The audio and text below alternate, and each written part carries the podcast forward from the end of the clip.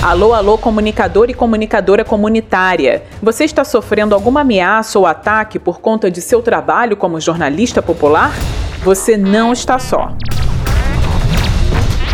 A Rede Nacional de Proteção de Jornalistas e Comunicadores lançou uma plataforma para denúncia e acompanhamento de casos de violência e violação à liberdade à expressão.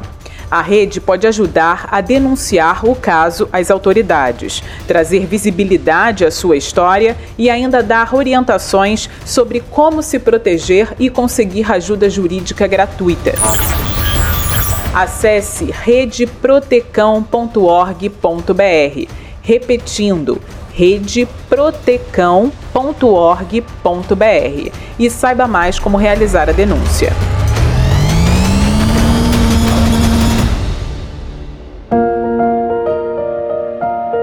Proteger o jornalismo comunitário é proteger a democracia.